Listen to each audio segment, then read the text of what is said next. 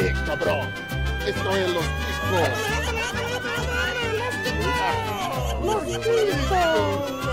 Que passa, ticos? Estamos começando mais um Los Ticos, hoje com histórias assombradas, sim, por isso que eu não estou gritando. Eu sou José Guilherme, o host sobrenatural. E antes de mais nada, vou apresentar a nossa bancada. Sim, temos ele, que não tem sonhos assustadores porque não dorme, Bruno Aldi. Tem gente que não acredita em fantasma, mas fazer o que, né? Ghost não se discute. Quem chamou. Quem, quem chamou ele pra gravar? Mano, ai, é o dono. E tem ela, que já recebeu muitos conselhos sobrenaturais, mas graças a Deus não seguiu nenhum pamonha. Oi, gente! E ao contrário das histórias de anime que falaram que eu contei no último episódio, agora eu venho com histórias reais. Oh, temos ele, que se você precisa de orçamento para sobrar uma casa com nove cômodos, por favor, mande no nosso e-mail que ele responderá o mais rápido possível. Gustavo. Boa noite, boa noite. Eu tô, tô careca, hein? Quem quiser aproveitar aí, a, tá, tá por metade do preço aí, ficou a sombra careca. O que, que mudou? Ah, mudou, não sei, né? Mudou o cabelo palhacinho pro careca. Do nada, mais, mais careca que antes. e finalmente temos ele, nosso convidado, a pessoa mais importante aqui hoje nessa gravação, porque eu não tenho história sobrenatural nenhuma. Temos ele, Márcio Coxa, lá do podcast Estrada Sobrenatural. Alô, alô, amigos, saludos, los chicos, muy contento de estar acá con ustedes. Y me voy a ficar pasito acá tranquilo y hablando con nosotros que tú ouvintes también. Oh, muchas Não, mentira, gente, eu só tô gastando meu espanhol que aprendi no Paraguai esses dias nas Muchas viagens. Que gracias, isso? muchas gracias. La- Vamos ler. Tá melhor que nós já. Agradecer por querer um quilo de. Não, vou voltar aqui. E sim, hoje o nosso tema é Histórias Sobrenaturais, parte 2. E hoje eu, eu realmente não lembro quando foi a parte 1. Se alguém lembra aí quando foi a parte 1, não tem muito tempo assim. Faz pouco tempo, faz uns seis meses. Só então, teve a parte 1 aí, você pode ouvir no nosso feed, que eu não achei a data aqui, por quê? Porque eu tava lendo as histórias que é mais importante do que procurar isso. E. Tivemos e- o Ribas aqui. É verdade, tive o Ribas. Ribas pode voltar aí quando quiser, mas só ele também. Vamos bagunçar isso aqui. Mas antes, vamos falar das nossas redes sociais. Sim, instagram.com.br podcastlosticos, twitter.com.br podcastlostico, não tem o S, e facebook.com.br podcastlosticos. E de lá você pode acessar o nosso grupo, né? Você pode entrar, pode mandar histórias, pode nos ajudar com notícias para o Chico News. De lá que vem as nossas notícias, às vezes sobrenaturais do Chico News e você pode mandar tudo lá. Tem o nosso site, que é o podcastlosticos.com.br e tem também o nosso e-mail contato arroba podcastlosticos.com.br. Se você quiser ficar mais juntinho, quiser participar de um grupo que a gente tá ali conversando o dia inteiro, zoando a galera, tem duas formas: padrim.com.br barra podcastlosticos ou picpay.me barra podcastlosticos. Temos planos a partir de dois reais, já tem muito conteúdo para vocês a partir de dois reais. E tem algumas pessoas que já ajudam a gente que merecem ser citadas aqui. Por que elas merecem? Porque elas estão num plano muito bonito, muito lindo, que é o plano que permite você ser citado no episódio. Sim, você faz eu falar seu nome. Legal! Vamos lá, começando com ele, Felipe Lemos da Silva, tem o Julian Catino, Rogério Roosevelt, o Indião, Jaso Guilherme, a Caroline Moura, o Márcio Tomimoto, Isaac Nunes, que tá aqui no chat com a gente, e o Masashi Inoue. Sim, são esses que estão aqui, os nossos padrinhos. E vamos entrar no nosso tema. Eu já confesso que eu tenho muito medo de, de coisas sobrenaturais. E eu, eu cago, tipo, se essa luz apagar aqui vai dar ruim. Eu só tô avisando isso daí. Ela tá fazendo um barulho. Se apagar aqui durante as histórias, eu vou gritar. Eu cago, eu- velho, eu não desço nem pra pegar água com a luz apagada, velho. Sou cagão pra caralho. Aqui tem coragem. Mas vou ter, eu, eu lembrei, eu falei que não tinha história sobrenatural nenhuma, mas eu, eu lembrei de uma de uma, uma viagem que eu quase me caguei. Então vamos lá, e é isso aí. Segue o jogo.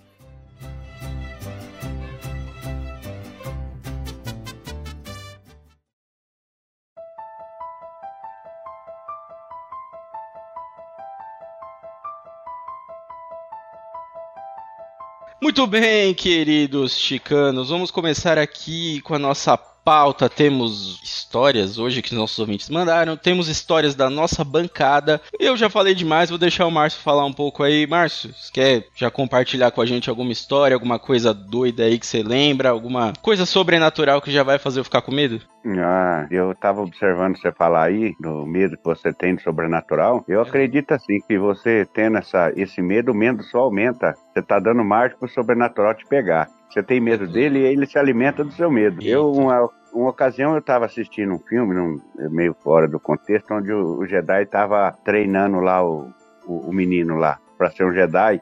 E ele tava para entrar numa caverna e o, Je- e o Yoda falou assim para ele: O que, que tem dentro dessa caverna? Só tem o que você leva com você. Então, quando você tá numa estrada e você começa a pensar no, no sobrenatural, você tá alimentando o seu medo. E o sobrenatural, ele se alimenta desse medo aí.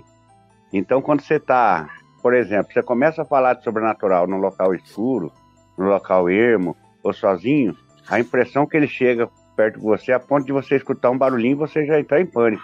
Então eu acho assim, o sobrenatural ele se, ele se alimenta dessa fraqueza nossa, que é o medo. Eu, tenho Tá medo. vendo? Eu só isso que eu posso dizer. Eu tenho medo. E se você tiver numa encruzilhada e uma gostosa quiser te beijar, é pacto com o capeta, não faça. Não, é, aí tá errado. Isso aí, isso aí é sobrenatural mesmo. Não vai ser. né? Eu nunca tive essa sorte, não. E pode ser a mulher sobrenatural, a famosa mulher completa. É. Eu te- tem uma coisa que eu tava lembrando aqui. Eu comprei esses dias uma lâmpada. Acho que vocês já devem ter visto. Sabe aquelas lâmpadas que tem açougue, uma lâmpada meio roxa, pra pegar mosquito? É, normalmente tem, tem açougue essa parada, e aqui tem um espaço aqui em casa que tem muito mosquito, eles juntam num canto, e eu comprei essa lâmpada. E aí eu coloquei ela durante o dia, liguei ali e esqueci. E à noite, duas horas da manhã, eu desci pra pegar água e eu vi aquela luz roxa do lado de fora, eu falei, mano... Caralho, que porra é essa, velho? Eu esqueci totalmente da lâmpada. Porque, tipo, eu só liguei ela e esqueci. Velho, eu fui aquele sono, né? Você vai chegando perto, vai chegando perto. Eu falei, nossa, mano, como pode ser tão retardada? É a lâmpada assim.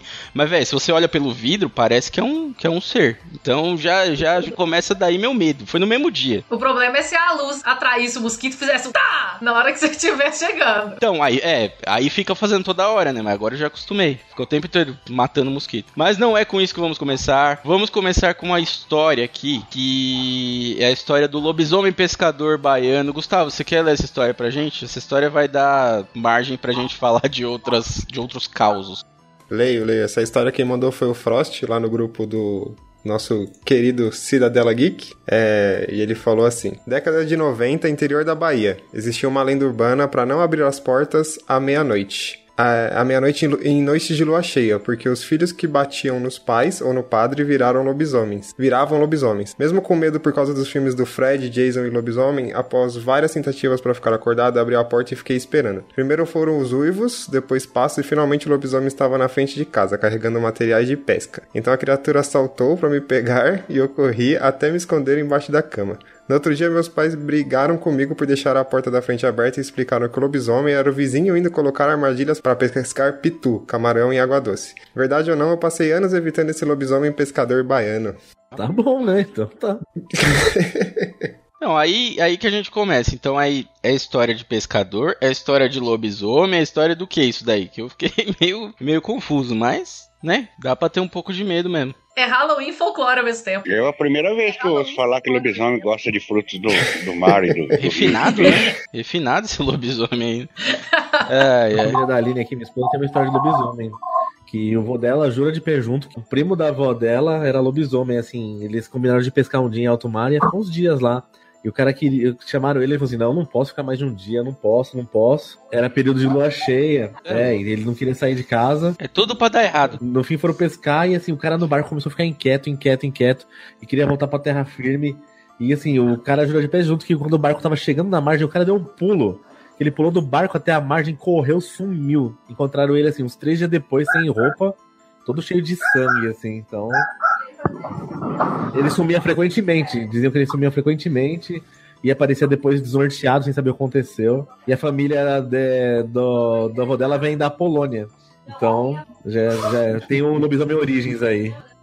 Aqui em casa, meu avô, ele conta de pé junto que ele já viu uma mula sem cabeça. Que ela tava com a cabeça pegando fogo e tudo mais. Só que do jeito que ele conta, claramente você vê que era só um cavalo que tava com a cabeça abaixada e o mato tava pegando fogo no fundo. Mas pra ele era uma mula sem cabeça. É, aí tem sempre o, né? História do. História Então, do da, daí onde vem alimentar o medo, né, pro sobrenatural, né? A pessoa vê coisa não, não tem, É, né? Exatamente. Ô, ô Márcio, acho que você pode dar um bom momento aí para os nossos ouvintes que não, não conhecem seu podcast e tal, você falar dos tipos de história que você costuma contar lá, quem que manda história, vocês tem história de vocês, como é que funciona lá a parada?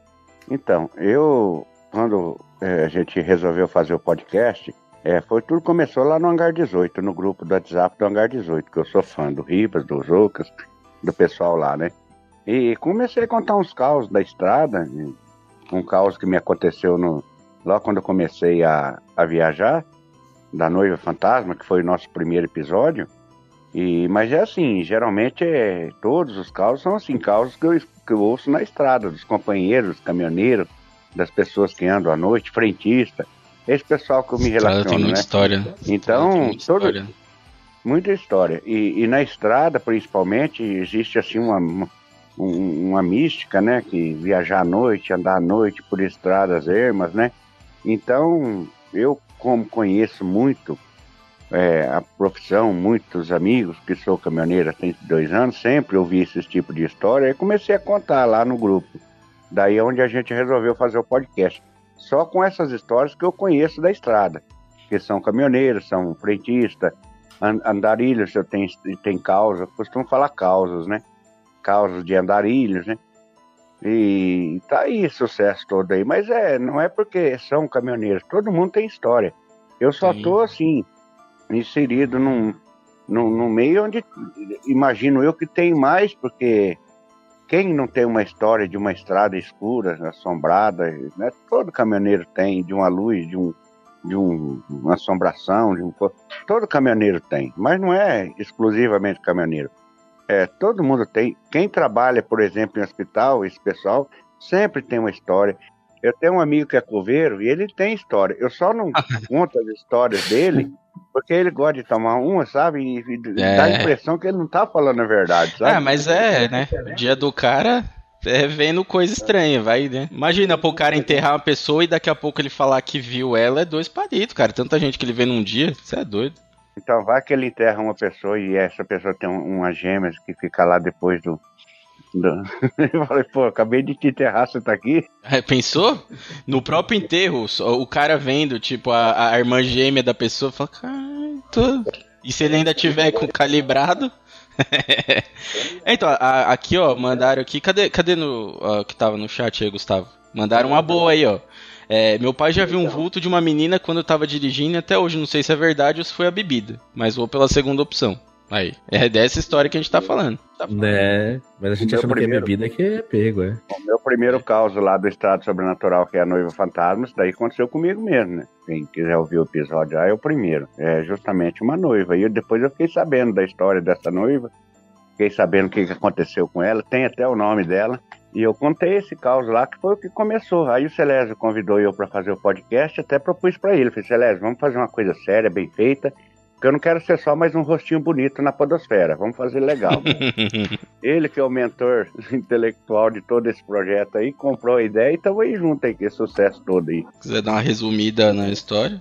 É, é, então, é, eu, o, primeiro, o primeiro trabalho meu com viajar no estado, eu era meninão aí, tinha lá os seus 18 para 19 anos, aquela alegria de viajar e tal. Eu trabalhava com um alemão, que inclusive encontrei essa semana aqui na cidade, meu primeiro patrão. E eu fazia a linha Londrina, é, Cambé, Foz do Iguaçu, e eu terminava a linha lá, e de lá eu vim embora, com a caminhonetinha velha que eu trabalhava. E eu parei num posto em Cascavel, já era tarde da noite, tarde assim, era umas 8 horas, imagina, e jantei, tomei um banho lá e vem vindo, vem vindo, vem vindo.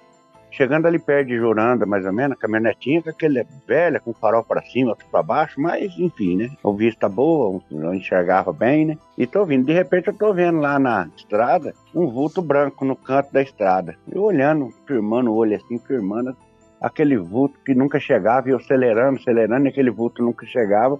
De repente eu falei, ai que caralho que esse vulto na, na estrada. Quando eu acabei de falar, aquela moça apareceu do meu lado na, na porta do caminhão. Não dentro da Puta gabina, merda. pro lado de fora da gabina, da caminhoneta, é, mas com toda aquela claridade, sabe? Eu segurei no, no volante assim, eu regalei e ela ainda deu para escutar até o sorriso dela, eu vi o rosto dela e tudo. E nisso cheguei no posto que tem inclusive até hoje lá. Entrei naquele posto pulando, era paralelepípedo, entrei pulando aquela caminhonete, quase atropela o frentista ainda. Aí fiquei ali agoniado e o frentista, depois que eu me acalmei, tomei um café, ele explicou para mim, falei, não, Márcio, é, nessas noites de sexta-feira, principalmente chovendo, essa noiva aparece aí mesmo nesse trecho da rodovia, é por causa de, você viu ali em Juranda, ali que tem um ônibus acidentado ali, cortado no meio, cortado no meio de comprido, não de atravessado, de comprido. Falei, vi, eu passo ali sempre, eu tô vendo então. Ali aconteceu assim, naquela época o pessoal vinha, ia muito para o Paraguai comprar as coisas e essa moça estava indo comprar o, o, enxoval dela lá. E ela foi num, num, num tanto de amiga e foram lá e compraram e na volta, com aquela alegria de ter comprado aquele vestido de noiva lá, aquelas roupas bonitas, coisa para o casamento, enxoval, naquela festa com as amigas, é, põe o vestido para a gente ver pelo menos uma parte, pelo menos a grinalda tal, e ela pôs. No que ela acabou de pôr o vestido foi a hora que esse ônibus se acidentou e ela morreu naquele acidente. Ela morreu naquele acidente. O ônibus ficou muito tempo lá, inclusive eu conheci no nosso grupo lá um, um sargento da polícia, ele está em Belo Horizonte hoje. Ele estava nesse ônibus, falou, mas na época eu não era policial ainda, mas eu estava nesse ônibus. Ele me mandou toda a documentação, as fotos, e falou até o nome dessa, dessa moça, sabe, que morreu. Aí eu contei essa história bem detalhada lá no, no, no grupo do Hangar 18, e daí despertou interesse do Celésio, que gosta muito de podcast. Eu até então não conhecia podcast. Eu conheço podcast e, eh, no muito faz dois anos que eu comecei a ter celular que mexe na tela, porque até então eu sou totalmente desligado para esse tipo de, de tecnologias. O telefone para mim, fazendo ligação, bastava. Aí um dia procurando lá no, no aplicativo de música lá, eu descobri também. Aí vi a palavrinha lá, podcast. Aí eu não sabia o que, que era, cliquei lá e justo deu certo de. O primeiro podcast que apareceu lá foi o Hangar 18. E eu gosto de ufologia, dessas tipos de coisas, que eu já tive um, um, um caso meio esquisito nessa, nessa área aí. Aí comecei a escutar. Aí comecei a escutar, virei apoiador do grupo lá do, do, do, podcast, participando do grupo do, deles lá, do WhatsApp, e ainda comecei a contar essas histórias, mas eu contei bastante história lá. Aí eu contei, eu contei umas que aconteceu comigo, e, e eu, aconteceu com os amigos aí que sempre, todo dia. Agora não, agora eu me especializei, né? Agora todo dia eu tô na roda, já. Ontem mesmo eu cheguei de viagem, já cheguei com um caos novo. Contei lá pro, pessoal do nosso grupo, fiquei sabendo da história aqui, não sei se vai virar episódio, porque eu não sei se eu dou risada ou se ela vai assustar. Uma menina acostumada, viciada em Coca-Cola, e o, o velhinho lá, seu Ananis, todo dia abriu o bar e ela era a primeira a chegar a tomar Coca-Cola. Ele se incomodou com aquilo. Ele não, toma um café. Você vai tomar Coca-Cola? Faz mal, não, mas eu gosto da Coca-Cola. E essa menina morreu. Tinha 25 anos, 25 e pouco. Aí o velhinho falou pra mim assim, seu Ananis, você acredita, mas uma semana depois que essa menina morreu, Toda vez que eu abri o boteco, a porta da geladeira lá da Coca-Cola, aquelas de vidro, aquela porta abria lá e tinha vezes que caía até uma garrafa de Coca. Aí eu falei, caramba. aí, eu, aí então, é por aí. Aí bati um papo com ele e tal, conversei bastante. Então é daí que vem essas histórias, entendeu? É, quando a gente consegue perceber que a pessoa está falando a verdade, não está inventando, aí vira lá um episódio nosso do, do do Estrada Sobrenatural, né? Aí eu, eu costumo dizer, eu conto a história, a pessoa me conta a história, lá dura dois, três minutos, conta aí eu procuro pegar o máximo de detalhes, aí eu faço todo aquele enredo para contar a história, para ambientalizar, para tentar o ouvinte Não. nosso você entendeu? E o Celésio, com aquela mágica dele lá, faz virar tudo aquilo que é hoje o Estrado Sobrenatural.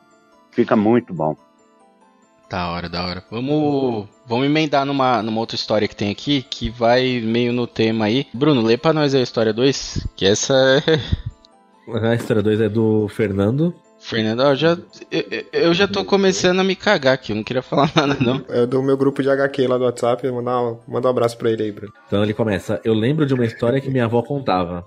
Ela sempre teve esse lado meio espiritual e falou que por vários dias sonhou com duas crianças que não conseguiam falar nada. Um só meio que chorava e o outro sempre levava pela mão eles para um campo todo verde. E ela sempre sonhava isso e contava pro meu avô.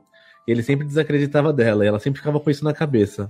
Um dia eles estavam passeando de carro e passaram perto do cemitério, na Estrada das Lágrimas, no ABC. Eu morava ali perto. E do nada ela virou e falou: Entra aqui, rápido, no cemitério.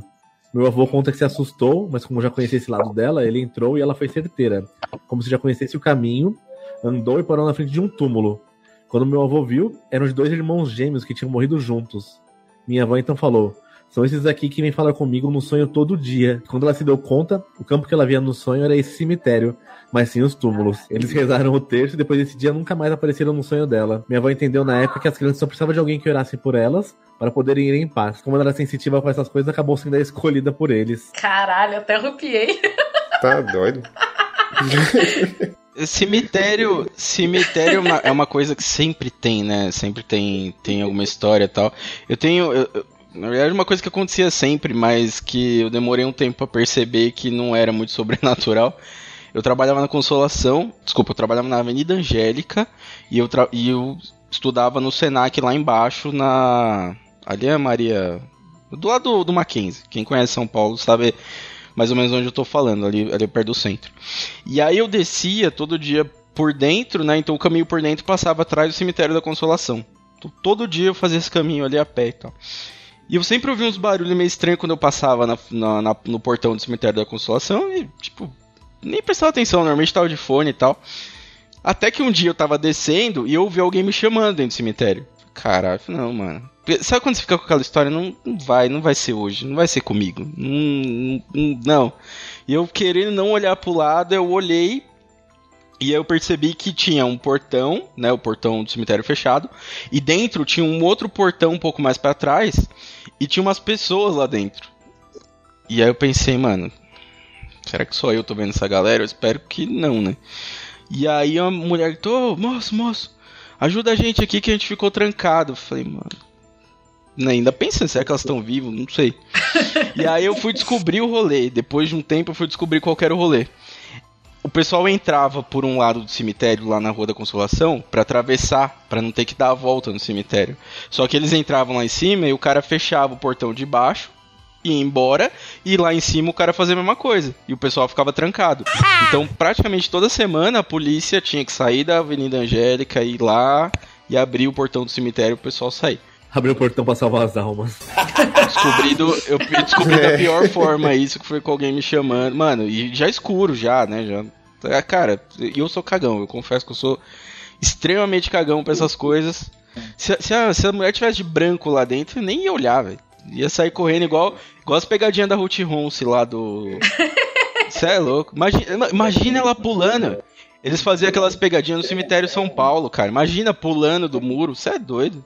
Tem um caso, tem um caso que ele vai virar um episódio nosso lá qualquer hora. Inclusive, esse caso virou música, sabe? De uma dupla sertaneja famosa. É, chama Mulher do Mistério. É uma música sertaneja, ela foi muito tocada na época. É, o motorista de ônibus da aviação Garcia fazia ali em Londrina, é, Campinas, e quando chegando perto de Piraju, estado de São Paulo, uma mulher pulou no asfalto pedindo carona, carona, me ajuda, minha filha está presa no carro lá embaixo tal, e desceram por ajudar e ajudaram a menina. E no- do nada, cadê a mulher? Cadê a mulher? Foi ver, a mulher estava morta no volante do carro. Ela virou uma música, esse, esse, esse, esse caos aí. É, eu vou pesquisar aqui o nome. Lourenço Lorival, a mulher do mistério, virou música. Então, que você vê, sobrenatural, ele te pega sem menos você tá esperando, né? É, essa história aí do, do Fernando, ela lembra uma que aconteceu aqui em casa. É, é bem pequenininha a história. É, eu e a minha família, a gente estava viajando pra praia. E assim, uma noite anterior a gente pegar o ônibus pra vir, a minha mãe sonhou que ela estava andando num cemitério e uma das uma das das tumbas lá tava com o meu rosto. Aí ela acordou desesperada, olhou pra mim e falou: "Não, tá viva". No dia seguinte, na hora que a gente pegou o ônibus, a gente sofreu um acidente no meio do caminho. E eu fui a que levou a pior. Se meu pai não tivesse é, me socorrido, eu não tava aqui pra contar a história. De tanto que. Se você falar que tá morto, eu vou sair dessa porra. Eu Não, eu não tô avisando. morta, não. eu tô viva. O primeiro podcast com um fantasma. Eu tô viva. Mas o plot twist dessa história foi: o meu avô teve exatamente o mesmo sonho que a minha mãe. O meu avô estava aqui em Belo Horizonte e a gente estava lá no Espírito Santo. Na mesma noite, o meu avô teve o mesmo sonho que a minha mãe, que ele estava caminhando pelo cemitério, na hora que ele chegava em uma das tumbas, estava com o meu rosto lá. Eu já não tenho mais tanta certeza se você tá viva. eu acho que eu tô viva. Não, pior que eu, eu tenho uma história parecida com esse da pamonha. É, eu era bem pequeno, eu morava assim na, no sítio, com a minha avó e com meu tio. E minha avó sempre falava que sonhava comigo na chuva. Ela falou: ah, eu sonhei que você tava na chuva, não sei o que, tal, tal, tal. E eu tava sozinho, tipo, na estrada, assim, naquelas estradas de, de, de interior, e sozinho na chuva. Só que ela nunca entendeu. Aí, uns dois dias depois, o, o meu tio ia pra uma festa na cidade, ele ia de moto, e ele queria muito me levar. E começou a chover. Aí minha avó falou a mesma coisa: ó, oh, Gustavo, não vai, não vai, não sei o que, não vai. E eu queria ir, né? Tipo, tinha uns 13 anos, 13 anos, ia pra uma festa, eu falei: ah, eu vou. Vó sempre sabe dos bagulho, velho. É, no final das contas eu não fui. Eu só sei que meu tio saiu, deu 10 minutos, ligaram para ele. Ele tinha sofrido um acidente na estrada. É, e ele falou que se eu tivesse junto, eu também não tava aqui, não. Porque o garupa. É, garupa animal, tu sempre se lasca. Né? Também.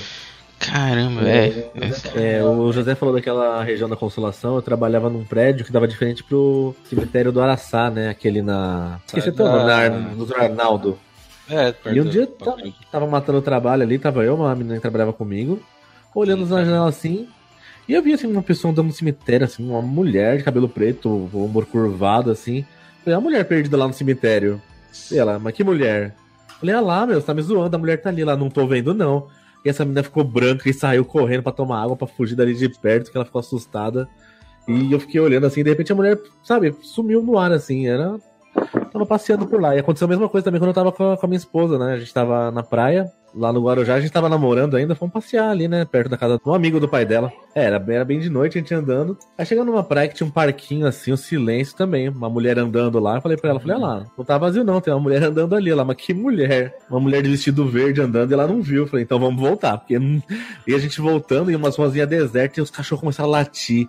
E ela começou a ficar com medo, os cachorros agitados, a gente acelerando o passo, acelerando ser aquela sensação que tinha alguém seguindo a gente, sabe? E ela sempre teve um pouco mais também de mediunidade, assim. Ela desesperada, eu falei, meu, então corre, porque se pegar a gente aqui, a gente não, não tem pra onde ir mais, não. É, então, essa, esses lugares, assim, tem lugar que você já olha e você fala, vai.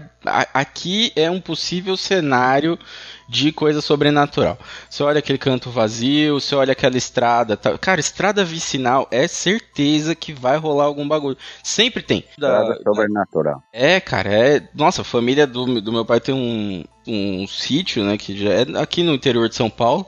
E fica entre Mogi, Guaçu e eu não lembro outra cidade talvez Araras, não sei. Mas é, fica ali, no meio. Só que assim, a estrada até lá chegou perto da primeira cidade é 20 km de terra. E aí que o bicho começa. Porque assim, até 10 km de terra é seguindo a linha de energia. De boa, tem luz e tal.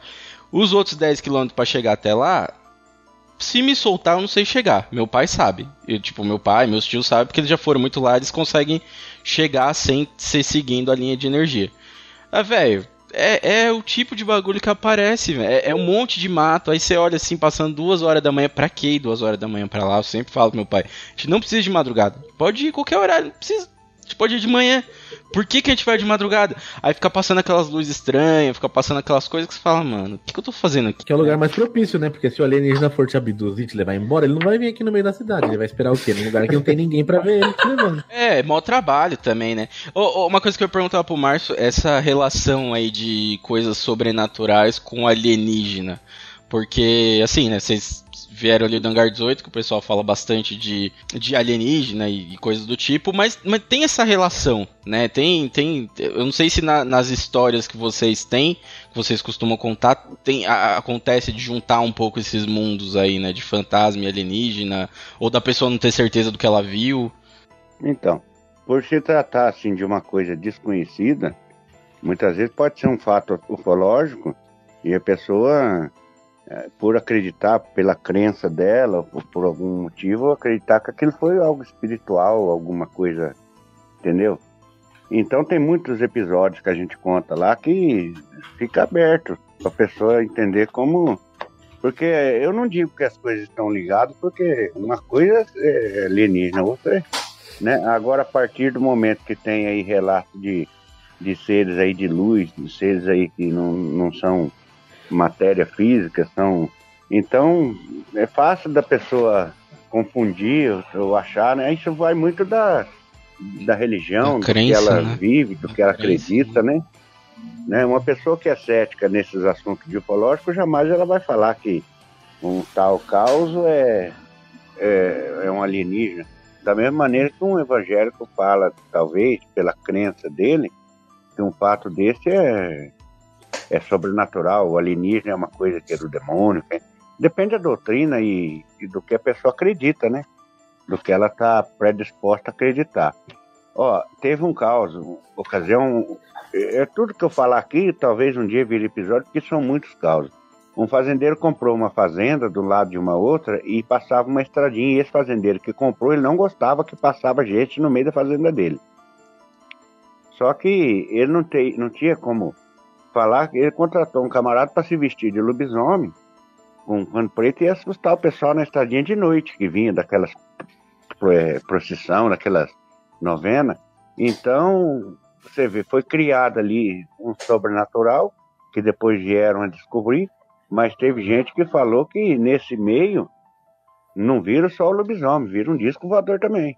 Entendeu? Então, quer dizer, a pessoa começa a fazer um cenário na cabeça, aí ela começa a acreditar naquilo que ela acha que foi, e de repente até mesmo ela cria uma coisa que não tem nada a ver. É aquela história, né? O sapo e a cobra. O cara, um teimando com o outro. Quem que mata é a cobra ou é o, ou é o, ou é o susto do sapo? O sapo não, é o susto, não é a cobra. E eles falando de cobra, a pessoa passou, o sapo pulou na frente o cara levou aquele baita susto. Então, tá vendo? É o que você está predisposto a acreditar. Né? Não, então, quer dizer, eu acho que deve ter sim alguma relação, mas é uma, relação, é uma coisa tão grande, tão incompreensível pra gente, que a gente não tem nem noção do que, que a gente pode afirmar. Se é ufológico, é um caso ufológico, se é um caso sobrenatural, porque tem, sim, uma certa relação, ao mesmo tempo pode não ter. Depende realmente da crença, né? É, eu, eu vejo muito ateu. é, Normalmente o pessoal que é mais ateu é que costuma acreditar mais no ufológico, né? Eles costumam ir muito mais pro, pro ufológico e tal. Eu, eu lembrei de uma. É, é meio besta isso, mas eu lembrei de uma, de uma história que eu vi uma vez numa aula. É, o professor estava falando sobre novas tecnologias, blá blá e aí ele comentou sobre o, a quantidade de chamado que teve uma vez nos Estados Unidos para a polícia num primeiro teste que fizeram com drone. Então a empresa estava fabricando uns drones lá, muitos e muitos anos atrás, eles estavam fazendo os protótipos, né? Porque drone não nasceu do nada, né? Os caras começaram a fazer isso muito tempo antes. E aí o cara, né, eles começaram a fazer e eles foram testar num campo aberto. E a luz do, do- nas luzes daquela época do drone, aquela coisa brilhante, né? Nem, não devia ser nem LED ainda na época. E rendeu muita ligação pra polícia. Mas muita. Falando que, meu, tem coisa estranha, tem coisa voando, tem coisa. Então, assim, às vezes também, né? a gente precisa ver onde é que a gente tá. às vezes o cara tá perto de um lugar, imagina, perto do, do, de um centro de teste da NASA. Se o cara vê coisa no ar também, vai saber do que, que ele tá falando ali. Então é, é esse tipo de coisa que, né? E podia ser também, né? Às vezes o sobrenatural aproveitou ali que já tava rolando alguma coisa. Isso que o Márcio falou, é, minha namorada conta muito isso, né? A história de, desse espírito de luz. Ela fala que uma vez ela tava em casa, tipo, arrumando a casa, ouvindo os hinos de louvor dela e tudo mais. E do nada, assim, bateu um. um apareceu no meio da sala mesmo, como se fosse uma pessoa brilhando. E ela saiu correndo pro quarto, se trancou e ligou pro pai na hora. E o pai dela fala que, não, mas seu coração tá em paz? Se o seu coração estiver em paz, então foi só um anjo que veio te visitar. Então, aí quando ela escutou isso, ela tipo se aliviou e, e tomou coragem pra voltar. Então entra acho que muito nisso que o Márcio falou, né? De você, da sua crença minha avó, minha avó, assim, né, eu vivi, né, com a, com a minha avó pelo menos uns 15 anos aí que eu lembro. E minha avó fala direto. Tava ali, minha avó começava a estender roupa, tinha um corredor no fundo de casa, assim, tinha um, um quintal no fundo e um corredor. Minha avó direto, começava a estender roupa, eu via que minha avó tava parada, eu sabia que ela tava vendo alguma coisa. E, tipo, eu não via, então não sabia o que tava acontecendo. E aí ela sempre contava, ah, eu no espírito, assim, assim, assim, passou aqui, falou. E ela falava direto, ela, tava, ela ficava, e eu percebia o momento, porque ela travava. Tipo, se ela tava estendendo a roupa, no, né, colocando na corda, ela ficava do jeito que ela tava. Às vezes ela falava alguma coisa, às vezes eu não conseguia entender o que ela falava. E daqui a pouco voltava, era tipo um transe rápido. E aí voltava e ela falava, ah, não, passou um espírito. Eu, eu tinha. A minha, a, minha, a minha avó, ela era benzedeira, sabe? Religiosa, ela italiana, daquela fé. Tinha ocasião que ela estava rezando, mas a gente, a gente via que ela estava conversando com alguém. Sabe? Porque a gente sabe uma reza, uma conversa, ela conversando, conversando. E eu achava aquilo fantástico, porque ela era uma pessoa assim, de, de uma bondade tão. E, e ela tinha vezes que ela estava lá no cantinho dela, sempre com o terço na mão, mas a gente via que ela estava conversando com alguém. Aí você fala para mim assim, qual é o dom que essa pessoa tem de ver, né? Então a pessoa tem que estar predisposta, que nem o pai falou para aquela menina, está com coração em paz, né? Então você tem que estar com o coração e, e- e você tem que estar de, de bem para conseguir chegar perto de uma entidade dessa ou uma entidade dessa chegar para você. Eu imagino isso, tanto bem como mal, né? Tem entidade aí que vem para te arrebentar, né? Mas aí já envolve fé, coragem, força, né? Meu pai Sim. tinha uma. Vocês, por exemplo, o menino dizendo que tem, tem medo, meu pai ensinava para nós uma simpatia assim. Quando você tiver com medo de chegar em algum lugar, passar numa estrada, você põe uma faca na boca, o medo vai embora na hora. E eu fazia isso de vez em quando. Você vê, da onde ele tirou isso aí, eu não sei. É, você coloca uma faca na boca. E pode ir sem medo, o medo vai embora na hora. Eu cheguei Ô, a fazer louco. muito. Eu cheguei a fazer muito isso. Hoje não faço mais, porque já vi tanto assombrado com as coisas que nem estranho mais. Mas pode ser qualquer faca, tipo a faca de passar manteiga no pão ou não? Qualquer um. Naquela época, faca de cozinha, né? Faca de rocambole. Mas a curiosidade é essa, da onde ele tirou isso daí, né? Ou ele falou aquilo só pra gente ter um, um escudo, um Você prefeito. Não, onde se pai falou prender, só- é. é. Ajudar no psicológico, é. Então o psicológico age e funcionava. Pra mim funcionava. Quando era moleque mesmo, eu morava numa casa grande, tinha um quintalzão no fundo. Minha mãe ainda pra ajudar plantava milho, sabe? E aquela escuridão. E nós precisava ir lá pegar alguma coisa no fundo. Nossa, me apanhava a faca na boca e ia. Então aquilo psicologicamente funcionava pra nós, né? é, esse negócio aí de, de medo de ver as coisas. É, eu já fui espírita por muito tempo da minha vida. E eu não era só assim de. de só ir no, no culto, não. Eu participava da mesa branca. Então, as, todas as manifestações que aconteciam, eu estava ali do lado. E aí, assim, pra mim era normal as coisas que aconteciam lá. Aí um belo dia, já vamos falar que eu achei isso daí história de anime, mas não foi, eu juro. É, eu tava aqui dentro de casa, e aí a janela do meu quarto eu vi um homem parado nela. Aí eu falei, ai meu Deus, já tem coisa aqui dentro do meu quarto? Não, sai fora. E ainda pensei desse jeito, sai fora. Aí eu fui pra sala, ele tava na janela da sala. Aí eu falei, quer saber de uma coisa? Vou pra cozinha. Aí eu fui pra cozinha e ele apareceu na janela da cozinha. eu virei pro cara e falei assim: sai fora daqui, eu não quero papo com você, tchau. Na próxima reunião que eu fui, eu não contei isso pra ninguém. Na reunião que eu fui, eles falaram que eu não deveria ter feito isso, que eu não deveria ter expulsado a entidade que estava na minha casa daquela maneira, porque aquilo ali era uma entidade ruim que poderia me possuir. Aí eu falei, credo! E eu não contei pra ninguém que eu tinha feito isso. Você falou o quê? Falou assim, entra na minha casa. Entra na minha vida. Ah, entra na minha casa, vai ficar me assombrando. Ah, sai daqui! Nossa, Pelo menos se ele fosse o Nicolas Cagezinho, né? É, isso foi. O, o Jan, né, ó, eu acho que, sim, né? Vai saber também, né? Às vezes não pode. é, eles iam falar pra você encaminhar a entidade pro lugar certo ali pra poder resolver o problema. Mas aí que vem o problema também. Tá dentro da minha casa, eu que vou resolver o que eu faço. Vem me encher o saco aqui não. É, se precisasse eu resolvia na porrada. Sai da minha casa. É, sair na, a pamonha quer sair na mão com o espírito. Parabéns. Tem um dorama que faz isso. Parabéns, Deixa pra parabéns. lá.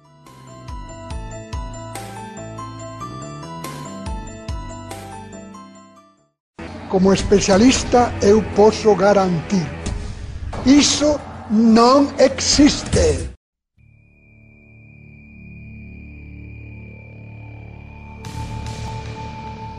A gente tava falando de vó, eu lembrei de uma, de um. Nem é um caso sobrenatural em si, é um- uma entrevista que eu li tem um tempo já, de um jornalista que ele anda só atrás dessas histórias tal, e ele. Eu acho que ele tava escrevendo um livro, não sei se ele já publicou. E uma coisa que ele comentou nessa entrevista que me marcou muito, ele falou: a gente perde a cada dia muitas fontes de histórias sobrenaturais e de conhecimento antigo com essas pessoas, né, com o vô, com, com o tio, com gente que vai morrendo, a gente tá perdendo. A gente tá perdendo essas fontes de história. Então acho que o que o Márcio tá fazendo aí de colocar essas histórias num podcast, de, né, é, isso é muito importante porque a gente tá perdendo. Muita história que minha avó me contava quando eu era pequeno, eu não lembro. E eu perdi essas histórias. E já era, porque assim, não tem, não tem mais, não tem isso escrito. Muitos ouvintes nossos chegam falando isso daí. Nossa, eu lembrei de um tio, de um avô, de um do meu pai, de um senhor mais assim, contava essas histórias. E então é justamente isso aí que você falou. O pessoal vai perdendo a referência, né? Vai perdendo. É como se fosse um, uma biblioteca esquecida, né? E, e não só de histórias, né? Quando- Porque hoje em dia você não acha ninguém pra benzer. Nossa, é muito difícil. É muito difícil mesmo. Sim. Eu tinha uma vizinha que benzia. Depois dela, você não acha mais ninguém pra benzer. Quem não conhece? Nossa, quem não tinha? Quem, assim, aqui em São Paulo tinha, quando eu era pequeno tinha, minha- minhas tias conheciam um monte de lugar. Aqui até perto da minha casa eu lembro de um lugar que eu vim aqui quando eu era pequeno, que tinha uma benzedeira. Hoje em dia, por quê? Quem, quem que herdou isso daí? Não tem, né? Quem que né, vai, passa de, de mãe pra filho? Não sei como é que isso funciona. Então, É, se alguém souber quem que tá dando curso de benzer aí, avisa pra nós que eu quero aprender a benzer os outros. Mas pode ser EAD ou não? benze... benzedeira EAD. Pode ser, Pode ser EAD. Hoje em dia a gente faz esse tipo de curso aí. É, é, até, até falando nesse caso de, de, né, de, de passar o conhecimento, se eu for, né, eu tenho esses tios, né, tenho esses tios de 80, 85 anos que moram no, no sítio lá, eu tenho certeza que se eu for pra lá, ficar uns dias lá, eu consigo um monte de história. Porque eles, né, têm muito conhecimento, mas essas histórias vão durar mais alguns anos só. Então se ninguém documentar isso, acabou. Entendeu? Porque eu não vou ter essa vivência de ficar lá igual eles trabalhando a vida inteira na, na fazenda, trabalhando de madrugada, vendo coisa no meio do pomar, essas coisas que, né? É, é- A pessoa tem que gostar de contar a história. E naquela época não tinha nenhuma outra diversão, a não ser você sentar, escutar os mais velhos falar. Não tinha TV, não tinha rádio, não tinha nada para te tirar a atenção. Então, quando se contava a história, nossa, todo mundo escutava, né? Família inteira. Né? Aí aquela história ia se propagando aí nas gerações aí, né? Hoje ninguém para para conversar mais. é tudo mensagem, né? É, Ó, pra você ter uma ideia, eu, eu, eu tô aqui em casa, às vezes eu, eu tenho minha área aqui, eu faço, tenho fogão a lenha, adoro essas coisas, e vem amigos da minha filha, vem amigos, e eu começo a contar, nossa, que gostoso. Desliga até errado, ninguém nem mexe no celular, só pra ver eu contar os causos. Aí que eu, Passa o eu- tempo gostoso, né? Aí que eu percebi, falei, tá vendo? Não é questão que, a, que a, a, a internet ou o celular tira atenção. É que hoje em dia não tem mais bons contadores de histórias, estão ficando tudo no passado. Porque se tiver uma história boa, alguém te contando, você, você consegue prender a atenção da pessoa, a pessoa presta atenção. Só que hoje ninguém mais tem tempo para isso, né? Ninguém para para falar, contar um caos. E hoje que também ninguém mais quer ouvir, né? Ficar parado lá. E é onde que, os, onde que os podcasts estão fazendo sucesso, né? Muitos podcasts contam história aí. É muito bate-papo nesse podcast, Los Chicos. É gostoso você ver um, um- um grupo de amigos conversando, batendo papo. É muito gostoso. A gente faz isso, né? Primeiro pra gente poder se reunir, porque senão a gente não consegue um horário pra pra poder conversar, e outro pra gravar, pra trazer convidado e essas coisas. E você falou de história, eu lembrei tem tem um podcast que tá fazendo muito sucesso hoje, que é o é o Não Inviabilize da da Deia Freitas, ela gigante no Twitter e tal. E esse podcast, pra vocês terem uma ideia, ele posta histórias diárias no, num- numa plataforma, né? Não é, eles postam no feed, mas os, as pessoas que ajudam o podcast, né, os colaboradores, eles recebem um link por e-mail todo dia de uma história de 10 a 15 minutos, de histórias que ela recebe de outras pessoas. Ela entende como foi a história e ela conta a história do jeito dela. Esse podcast hoje, pra vocês terem uma ideia, ele tá ganhando mais ou menos, só de colaborador, 50 mil reais por mês. Tá? E a assinatura é única de 10 reais. Então, assim, é, as pessoas estão carentes de ouvir história boa, né? Porque, por outro lado, se você for procurar, é, existe podcast, tanto podcast gratuito quanto pago, que faz resumo de livro. Então, tipo, é, assim, é, você fazer um resumo de um livro, dependendo do tipo do livro, você tá perdendo muita coisa. Né? Porque, ah, o cara precisa do resumo pra escola, ok, tudo bem. Mas assim, se for um livro de história, se for uma coisa, né? Cara, você tá perdendo muita coisa. Você tá perdendo, você tá perdendo um conhecimento. Agora, essas histórias que a, que a Deia conta nesse podcast dela é, são histórias de outras pessoas. Então, assim, também vem do que, o, do que, do que a gente tava falando aqui, né? Do que o Márcio falou, que é. Cabe a gente acreditar, a história pode ou não ser verdade. Tem umas histórias que são muito. Assim, você fala, cara, é, é impossível isso não ser verdade, porque não tem como alguém inventar uma coisa dessa. Tem outras que por aí, né, você fala, ah, tudo bem, daria pra pessoa inventar. Mas é, é esse o ponto, né? Falta realmente gente para contar a história, né? Por isso que a gente até pediu histórias dos nossos ouvintes, porque só com a gente aqui a gente não ia conseguir histórias tão tão boas, né? E a gente começa a falar e começa a vir comentário aqui. O João mandou: a avó da minha esposa era benzedeira, porém a única filha que ela teve teve problemas de QI baixo. E as netas e as mães eram muito religiosas e não deixaram as netas aprender com a avó. Ou seja, perdeu. né? Já foi um, um, caso aqui que já, já perdeu, esse conhecimento não vai passar. E tem um outro da Tami aí. Ah, ela mandou aqui, ó. É, ela tinha falado de uma avó dela que parece assombração. Aí ela mandou aqui, essa minha bisavó que parecia assombração ela perdeu a perna por causa do diabetes. No fim da vida dela, ela apontava para a beira da cama e falava que estava vendo o meu bisavô falecido. Então, assim, sempre tem. Se você for no hospital, cara, se for no hospital, vai ouvir muita história. Minha mãe trabalhou no. Há pouco tempo até, minha mãe trabalhou aqui no Hospital do Câncer de São Paulo. E tem uma, uma parte do hospital que é ligado com o Hospital das Clínicas por baixo. Você quer cenário para história sobrenatural mais do que um túnel que liga um hospital para o outro subterrâneo? Não tem todo mundo que trabalhava nesse lugar falava que ouvia barulho, que não, né, ficava perto lá do, do da entrada tem do Tem reportagem na TV, no YouTube é. tem reportagem sobre esse túnel aí. É, ouvia de tudo e tal. Então, assim, é um túnel dentro do hospital, cara. Você vai ouvir coisa, não tem como. Então, a questão da pessoa contar a história, é, você acreditar ou não, isso aí é de cada um, né? Eu, quando eu escuto uma história boa, que acaba virando episódio nosso lá, não, é, não que eu não me preocupe se aquilo é verdade ou não, eu só tô contando a história que eu ouvi entendeu? Porque tem gente que já me falou, ah, mas isso aí não acontece, eu não acredito nisso. Ah, tudo bem, eu só tô contando uma história lá, né? Vai de você acreditar, né? Sim. Agora, sendo bem contada a história, dá mais credibilidade, você consegue mostrar para o ouvinte todo o contexto, né? Aonde acabou chegando no fato sobrenatural, né? Então você começa a fazer, eu costumo falar assim, é um, é um, é um quadro pintado onde a gente vai envernizando, pondo luz, pondo uma cor, o Celésio lá com aquela, com aquela prática dele ambientaliza. Então fica uma coisa gostosa de ouvir. Agora, de acreditar ou não, isso aí vai de cada um, né?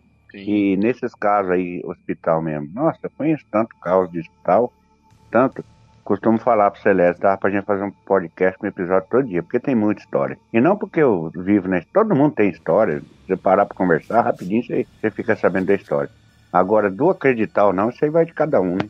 Eu imagino. É, o, o TikTok, né, que muita gente critica e tal, mas o TikTok, tirando a parte toda das dancinhas, que é um que pode ser um saco às vezes, mas tem muita. É, tem, depois que eles liberaram os vídeos maiores de. Né, antes acho que o começo era 30 segundos.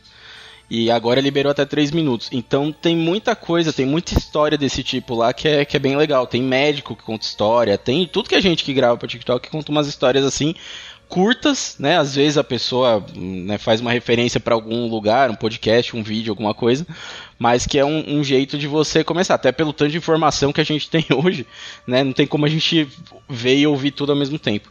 É, vamos continuar na lista aqui de história, porque tem mais história aí. Qual que é a próxima aí, ô Gustavo, que a gente vai? É o da Tami, história 3 aí. História 3. Quer ler pra gente, mãe a história da Tami? Curtinha. É, tinha me mudado para uma casa nova. Acho que tinha uns 13 anos, mais ou menos.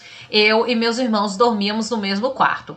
Não sei se sou um dos três dias depois que a gente se mudou, eu acordei no meio da noite e olhei para a porta do quarto. Vi só a sombra da minha mãe. Fiquei morrendo de medo, claro. Cobri minha cabeça e quando olhei de novo tinha sumido. No outro dia perguntei se ela tinha ido no quarto de madrugada e ela disse que não. Ah, mano. Também. aí não dá, não dá. Não, não, não, dá o. Acho que dá pra gente emendar na história 4 aí, que também tem umas coisas de. de, de, de casa e, e, eu acho meio. Essa, essa história 4 é mais, mais pesada. Lê pra nós, Gustavo. Eu? A gente já emenda as duas e já começa com essas histórias aí de, de casa.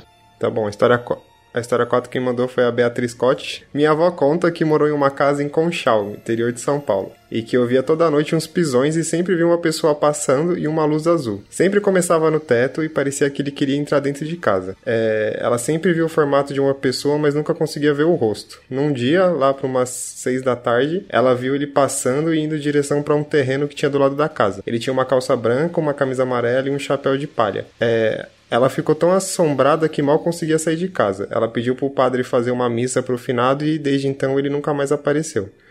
Ela disse que perguntou para os antigos moradores se tinha alguém com essas características que havia morado ali e eles falaram que o cara tinha sido morto pelo patrão. Ele era um funcionário da chácara que dava problema. É, é, é, é a questão da crença. Eu tenho família, meu pai é, é presidente de centro espírita kardecista, é, tem uma parte grande da família dele que todo mundo é católico.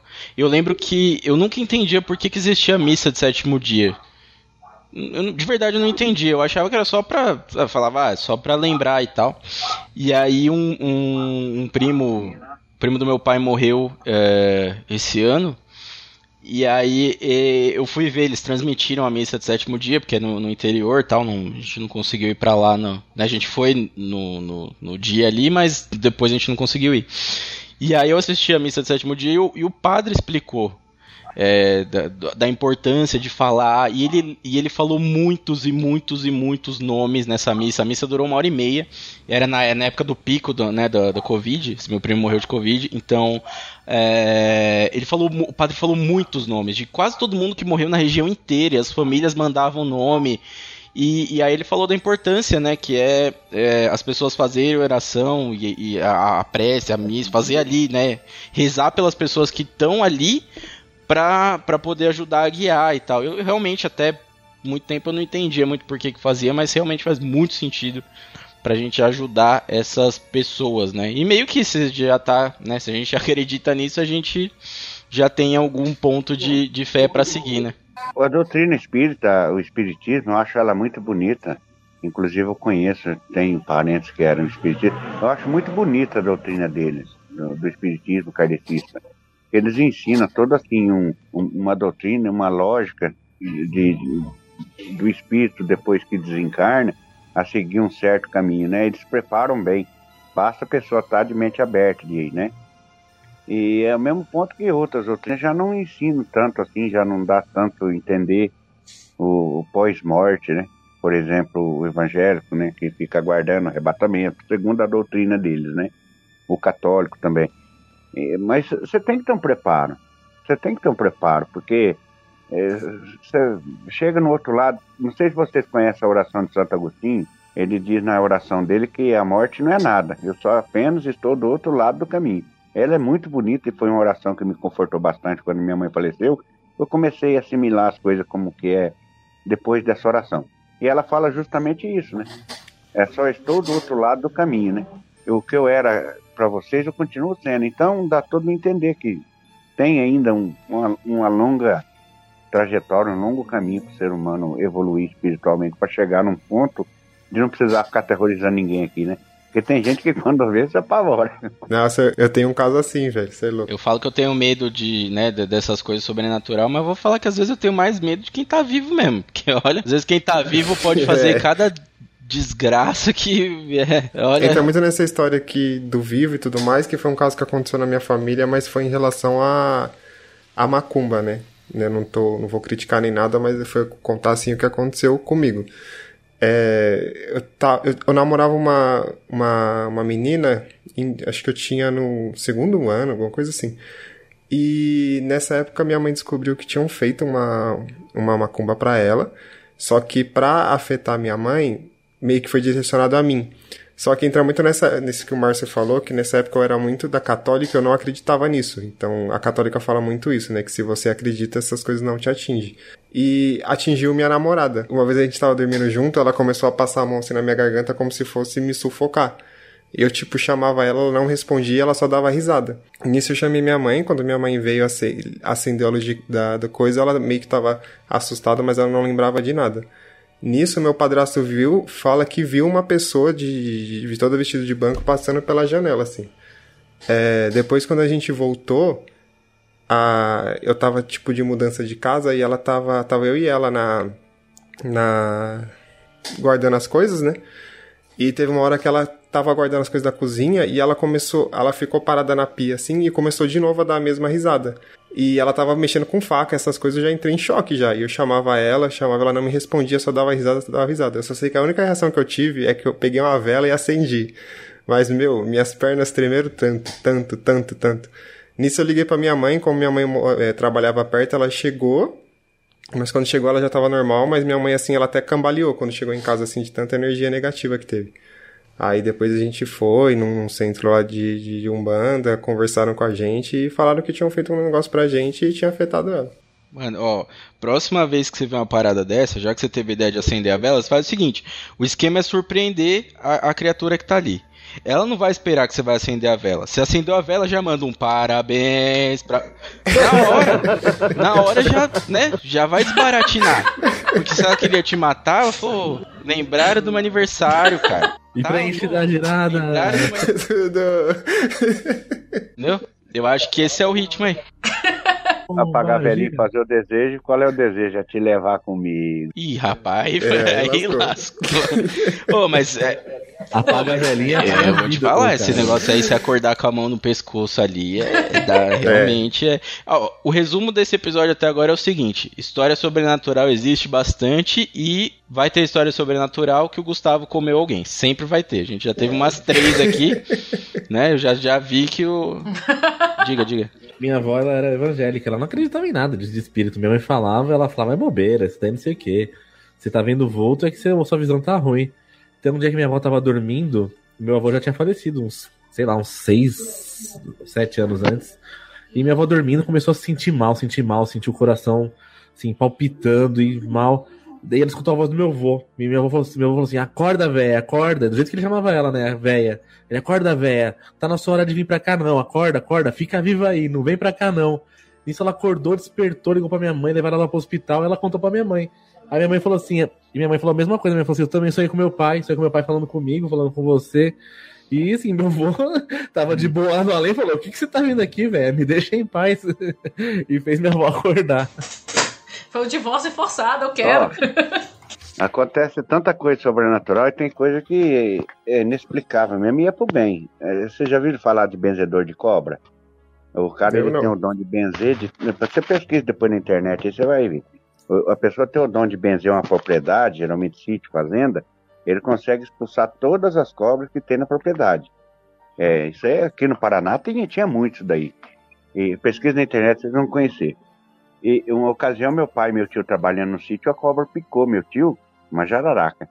E, e, o benzedor era longe, tipo, a cavalo era uma hora e meia a cavalo, o benzedor mais próximo.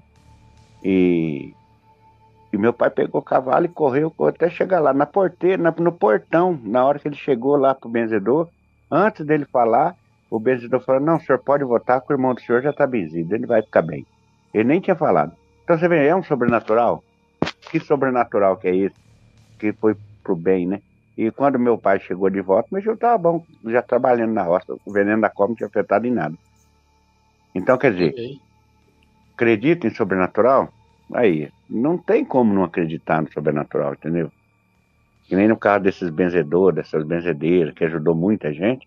Meu, tem gente que fala, não acredito. Aí que tá. Aí você começa a entrar em, em conflito, né, com a pessoa, porque é uma coisa que é tão óbvia, né? Tem hora que não só pro bem como pro mal, né? É, e tem, tem gente que, às vezes, é até uma coisa que a gente em algum momento vai ter que comentar aqui, que é das pessoas que às vezes a gente tem um pouco de dúvida do, do sobrenatural, né?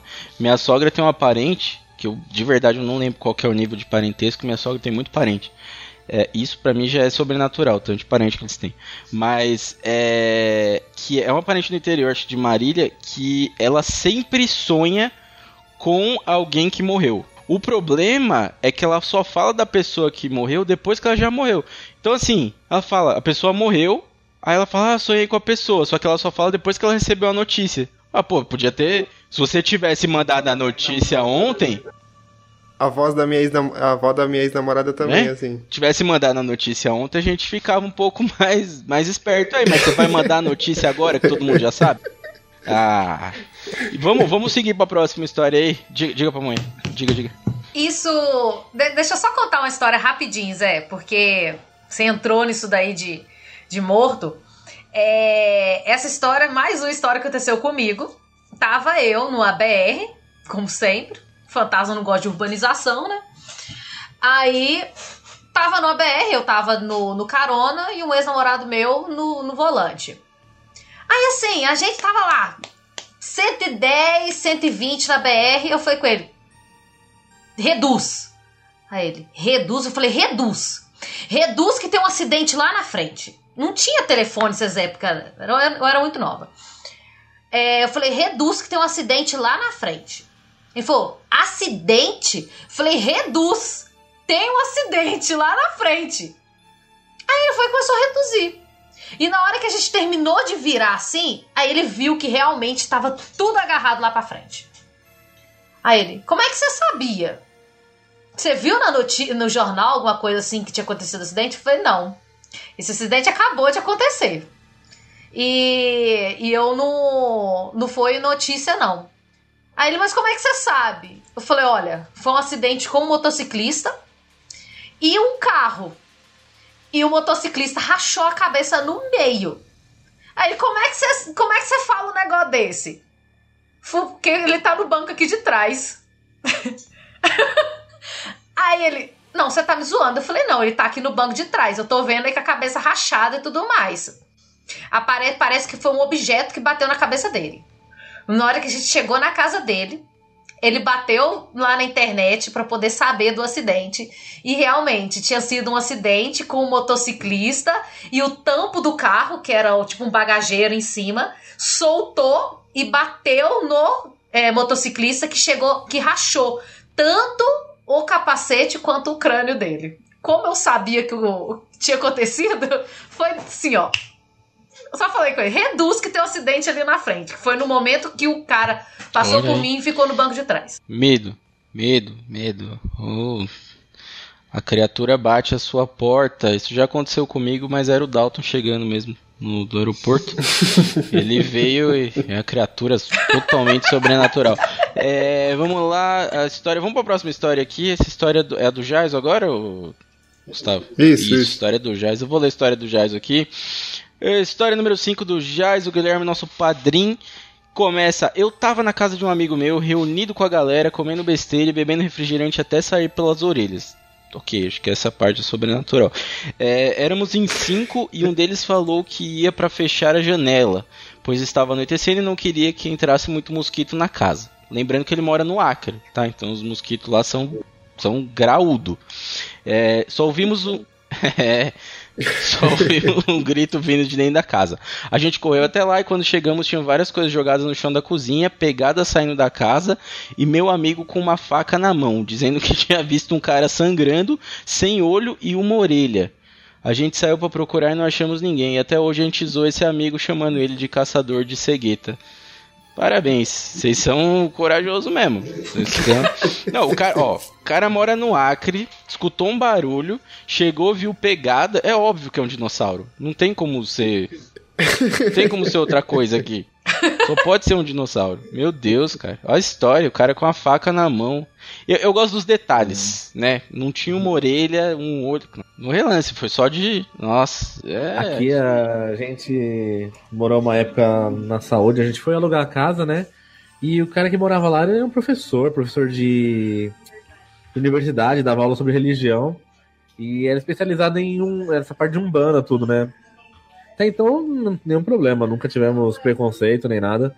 Mas quando a gente foi visitar a casa, a gente entrou num dos quartos e tinha um monte de artefato assim, mas um bagulho estranho mesmo. Um negócio que você olhava, você já falava, nossa, é muito estranho. E às vezes ele colecionava, não sei, mas acabamos alugando, né? Alugamos uma casa lá. E, cara, aquele quarto, a gente escutava barulho naquele quarto. A gente tinha um quadro pendurado ali que caía do nada. Uma vez eu tava na, na sala também, tinha coisa pendurada, caía, a gente escutava coisa na cozinha, barulho na cozinha. E via vulto, e via tinha formato de pessoa, assim, tinha um. O quarto tinha até um closet, assim, que você olhava. A Aline olhava assim, via um velho ali toda vez. Ela viu o velho, ela não, não conseguia dormir. A cozinha com porta aberta, a gente deixava tudo fechadinho. Acordava com a gaveta aberta, porta aberta. Uma vez ela viajou pro litoral, acho que quando ela tava fazendo exames pra ter a Clara. E eu tava sozinho em casa, numa madrugada assim, eu comecei a me sentir assim, incômodo, senti, ouvir barulho e sonho conturbado. De repente eu escuto um puta de um barulho, era um quadro que também tava pintado, caiu assim no meu pé, que eu tava dormindo na sala. Falei, pronto, agora que eu não durmo mais, tá a campanha tocou de madrugada duas vezes, a gente ia olhar, não tinha nada. Aí você tem que cantar aquela musiquinha, segura. Sim. Meu Deus, e vai. Na mão de Deus. Eu ia, às vezes eu ia beber água de noite, tudo apagado, e eu voltava. O senhor tem muitos filhos. Não, o, E o importante é isso aí, cara. E acende a vela, onde? Ó, Ali meu tio, tinha um, um tio, ele já, já é falecido, e quando eu era, devia ter uns 10 anos, ele morava em Bragança, e lá em Bragança Paulista ele morava na frente do cemitério da cidade. E, cara, assim, eu, desde né, de que eu nasci, eu era meio cagão, então eu dormia no quarto da frente. E aí, tipo, pros meus primos não zoar que eu era cagão, o que, que eu fazia? Quando todo mundo começava a dormir, eu pegava minha coberta e ia pra sala.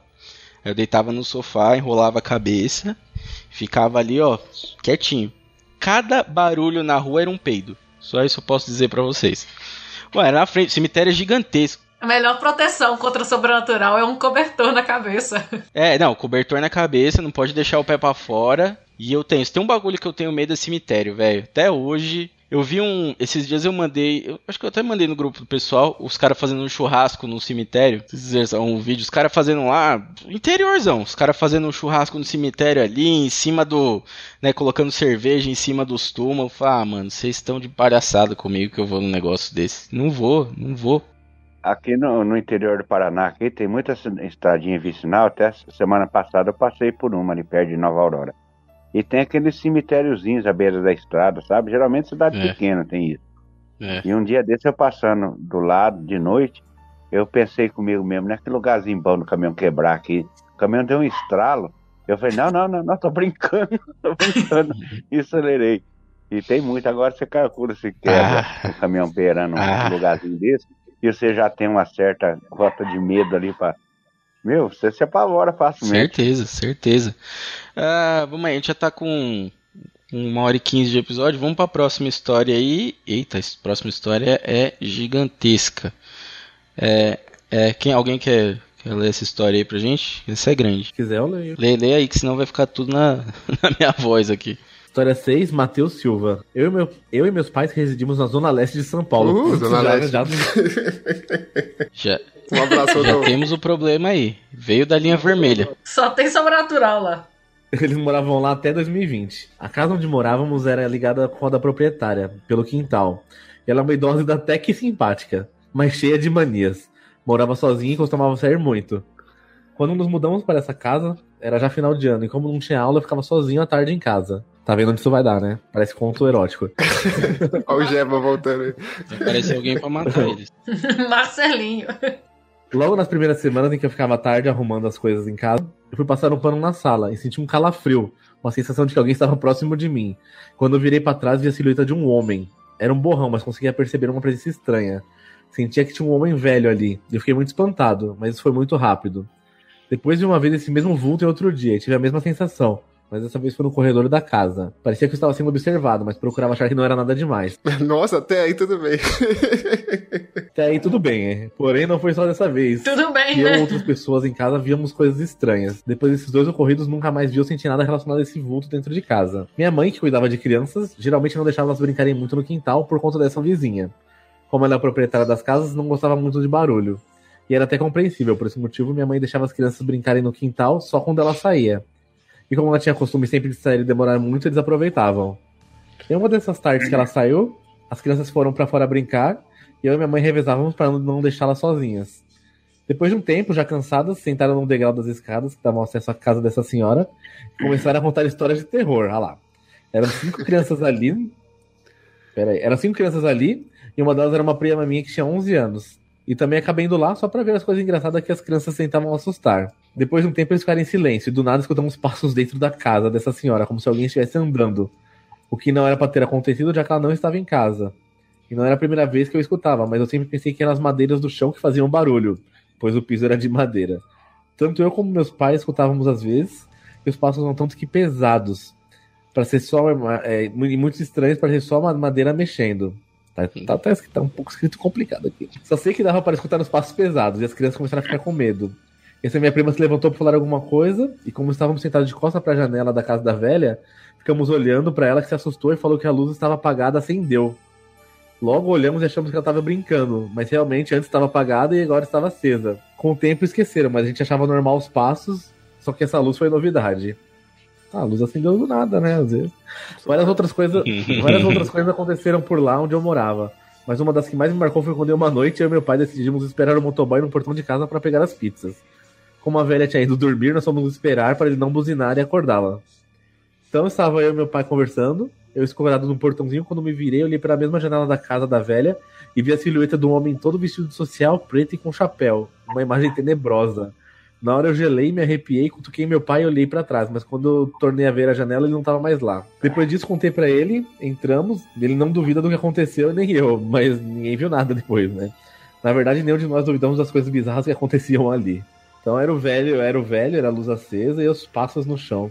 É isso daí, é um- um- uma história dessa bem contada, dá um episódio Aí, ó. do estado aí. Um pouquinho mais escrito, desculpa, Matheus.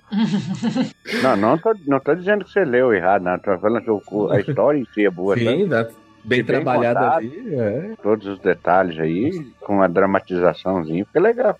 Vira um tem episódio. todos, todos os componentes estão aí. Tem criança, tem velha, tem piso de madeira, tem casa Tem em motoboy quintal, tem tudo, tem tudo isso aí pra. Moto... Não, motoboy. Motoboy, se for, se for aquele motoboy lá do Rio que Só joga o bagulho e chuta, acho que dá medo mesmo. Você pode caprichar mais aí, que, por exemplo, na velha lá, deixar ela um pouco mais aterrorizante. O barulho pode ser mais intenso, com mais frequência. Então dá um belo caos aí, né? Então quer dizer, Hum. caos tem. Todo mundo tem mesmo, né? Não adianta. Realmente. Aí, Matheus, vou mandar seu e-mail do, vou mandar o e-mail do Márcio depois pra você, ó. Pra você contar a história melhor. Manda lá, ó. Vai que vira uma história lá. É isso aí, acho que a gente tem uma história em áudio agora. Fala ouvinte do Los Chicos, beleza? Aqui é o Rafa e como eu não pude participar deste episódio de hoje, né, é, vinha pedido aqui do padrão para que gravasse um áudio para vocês, contando um caso que eu não contei na parte 1. Então vamos lá, vou contar aqui um que eu chamo de A Ligação do Mochila de Criança.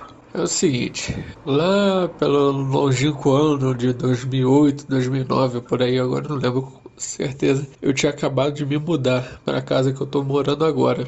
Só que meus pais ainda não tinham vendido o apartamento de Vila Isabel, que eu contei lá no meu, na parte 1, né? Que aquele tinha fama de assombrado e era mesmo, não era só fama não, ele era assombrado mesmo. Naquela época eu ainda tentava fazer umas coisas de vida noturna e ia, ia muito pro bairro da Lapa, aqui no Rio de Janeiro. Quem conhece sabe que é um centro de boemia. Mas o que, que eu costumava fazer? Para economizar até no táxi, que naquela época não tinha Uber, não tinha porra nenhuma. E os táxis co cobravam o olho da cara. Então eu fazia uma coisa para economizar no táxi.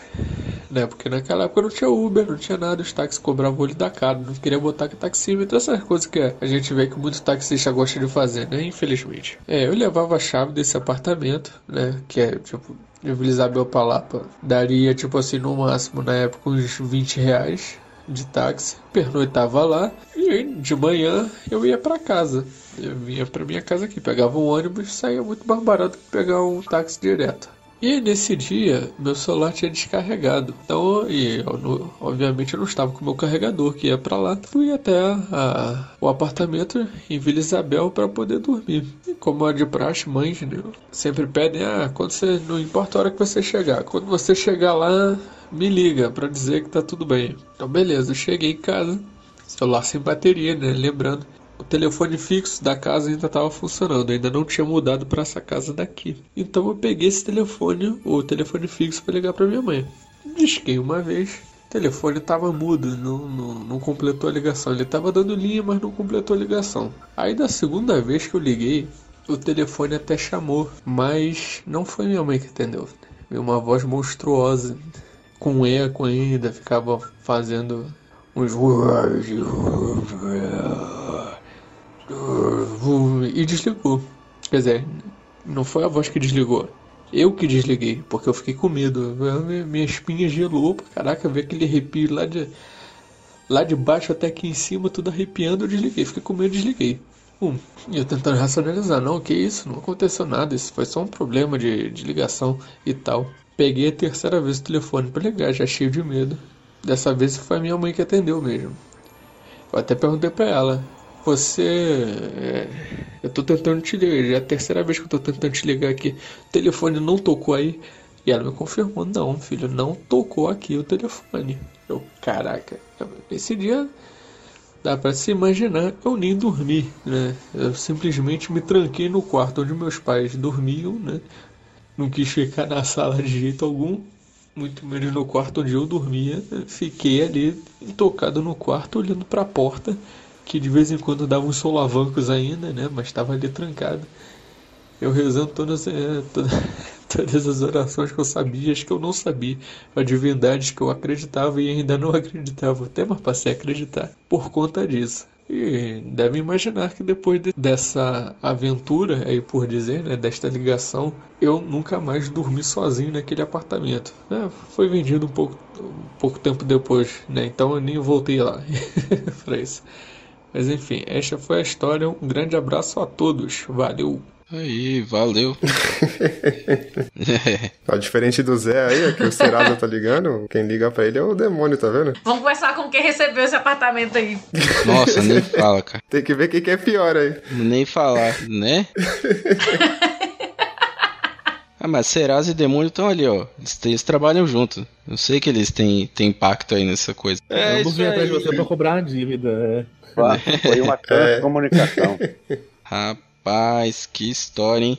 E é isso aí, ele já traz outra história pra gente aí, já trouxe na primeira parte, traz mais uma parte aí, que beleza. Histórias que continuam e dá pra ver que a gente vai ter mais episódios disso, porque né, sempre vai ter história, sempre vai ter ouvinte mandando. E você pode mandar também lá pro Márcio, para ele colocar lá no podcast. E, né, quem sabe, sua história não é escolhida lá e, e ele conta uma, sua história de um jeito mais aterrorizante. Nunca saberemos.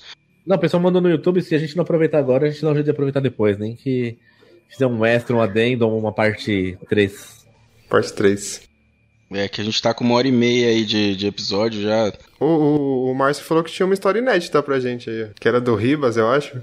É, manda aí pra fechar então, Márcio. A gente já. É, uma, uma ocasião o Ribas contando lá que ele morava lá em Petrópolis, aquelas casonas antigas, né? E ele trabalhava num, num, local, assim, numa garagem mais afastada. E o tempo começou a fechar e, e ele lembrou que tinha que fechar a janela lá de cima, desligar as coisas da tomada e ele subiu aquela escada e deu aquele frio neles que ele sentiu até um arrepio, assim, do, do, de alguma coisa, assim, tanto medo que ele tinha, né? Aí é onde parte do princípio do sobrenatural, porque o próprio cenário já te induz a, a ter um medo, né? Aí eu acredito que as pessoas, assim, que acreditam no sobrenatural e vivem entrando em lugar escuro, andando em estrada escura e depois não quer ver as coisas, não quer sentir as coisas. Uhum. Tem um, um, um caos que eu conto lá que chama Transmissão Fantasma, que chegou uma transmissão no rádio amador PX do caminhão, assim, numa altura estrondosa, assim, pro, pro motorista, avisando ele que tinha um monte de gente em cima da pista. Ele quase se acidentou ali, parou o caminhão. Quando ele desceu do caminhão, não tinha ninguém. Aí ele foi depois, com o tempo, descobri que ali naquele trechinho, até inclusive tem na internet esse acidente, na cidade de Barros, no Ceará, o ônibus da Itapemirim se acidentou ali no pé daquela ponte morreu 40 pessoas afogadas ali. E, eram esses 40 que ele estava vendo em cima da pista lá. Então, mas chegou um alerta para ele assim, do nada no rádio PX dele, que nem chegou no telefone do rapaz, chama Transmissão Fantasma. Aí aquela história lá eu conto como se fosse acontecido comigo, porque tem história que eu, eu acho eu consigo contar como se eu fosse comigo, né? Mas não o que aconteceu comigo, mas depois eu explico no final do episódio. E, e chegou através do rádio amador. E, então eu, eu, conto lá certinho como que foi, né? Você vê o sobrenatural usando de meios tecnológicos para te aterrorizar também. Já não basta a própria presença dele, ainda, ainda faz de telefone, de rádio PX, de TV, Rapaz, então quer dizer, o sobrenatural ele age de qualquer jeito, ele vai te pegar. Se for pra te pegar, ele vai dar um jeitinho. Ele vai fazer seu pneu furar numa estrada escura, ele vai fazer você passar na frente do cemitério, ele vai fazer você estar tá escutando um radinho de madrugada e de repente vai te interromper e vai fazer alguma coisa. Então não tem jeito de querer Rapaz. falar do sobrenatural, ele vai te pegar. Rapaz. Não tem jeito. Se for pra você pegar, você vai pegar. Ô, Aldi, você não tem nenhuma piada de fantasma aí, não? Ó, peguei ele do fulo, hein? Piada de fantasma? Não, acho que eu não lembro de nenhuma. Entrou fantasma, português, no bar. Não vai ter dessa. Tem aquela, tem, tem aquela da, da caveira que foi no bar e pediu uma cerveja e um rodinho de chão. Deus! Esse máximo de sobrenatural que a gente consegue chegar com a piada. E é isso aí, queridos ouvintes. Muito obrigado por ficar até aqui. É, vamos fechar aí nosso episódio, já está com bastante tempo, a gente pode fazer uma parte 3 em breve, se vocês gostarem, mandarem histórias aí pra gente, a gente já falou, contato arroba podcast Los Ticos, tem nossas redes sociais, manda aí que a gente dá um jeito de colocar. E é isso aí, Márcio, quer fazer sua despedida, por favor? Eu quero pedir desculpa aí que os cachorrinhos aqui de casa não deram paz, eles fez questão de participar agora no finalzinho, você viu aqui, né? Ih, relaxa. É, fica tranquilo. e, e agradecer aí o convite de vocês aí, muito contente de ter participado.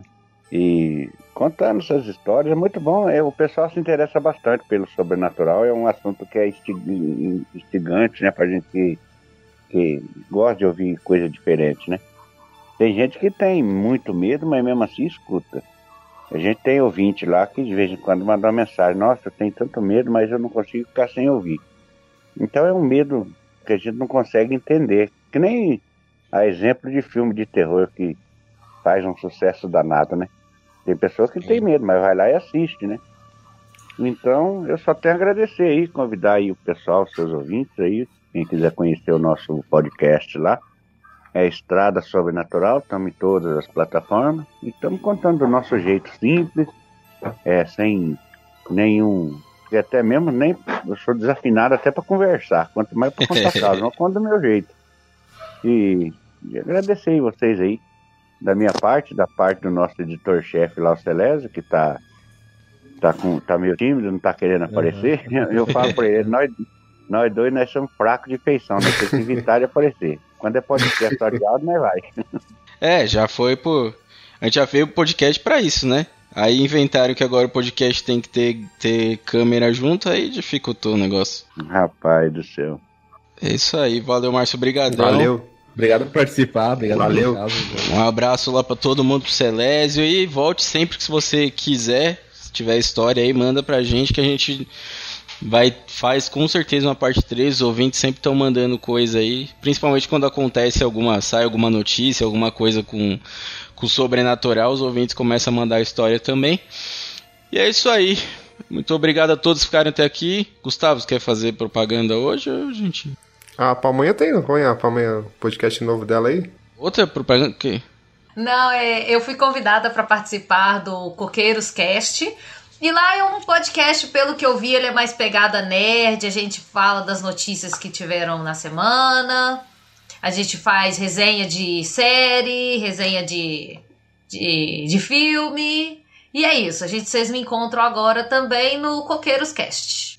Olha aí, que beleza, hein? Então é um. É para competir com o Cidadela, um Cidadela bom. Ó, ó, ó. Eu tô lá na Cidadela, viu, gente? Quem quiser, Olha Cidadela, aí. Cidadela Geek, Universo dos Animes, junto com o nosso querido Adalton. Ah, mas muito melhor, né? Porque tem eu ali, ó, linda, maravilhosa. Isso aí. Aí, ó, olha a cara do Gustavo É e a do Dalton. E agora olha pra minha. Qual que é melhor de se ver? A minha, óbvio, que, ó, linda. Realmente, realmente, realmente a gente tem um ponto aí. E pra fechar, o Bruno, seu, seu, seu, né, suas edições, por favor, vamos esquecer. Isso aí, precisando de edição de podcast, acesse lá audioedições.wordpress.com. Entre lá, conheça onde que a gente já edita e faça seu orçamento. Isso aí, não é só o Gustavo que recebe orçamento. o Bruno também recebe orçamento. No caso do Gustavo, para assustar as residências. E no caso do Bruno, para editar vários podcasts. É isso aí, muito obrigado a você que ficou até aí. Hashtag Hermafroteta, partiu! Acessem lá o Estrada Sobrenatural. Obrigado aí, pessoal. Entrada sobrenatural. Tchau. Isso aí, valeu, gente. Brigadão. Não, põe a faca na boca.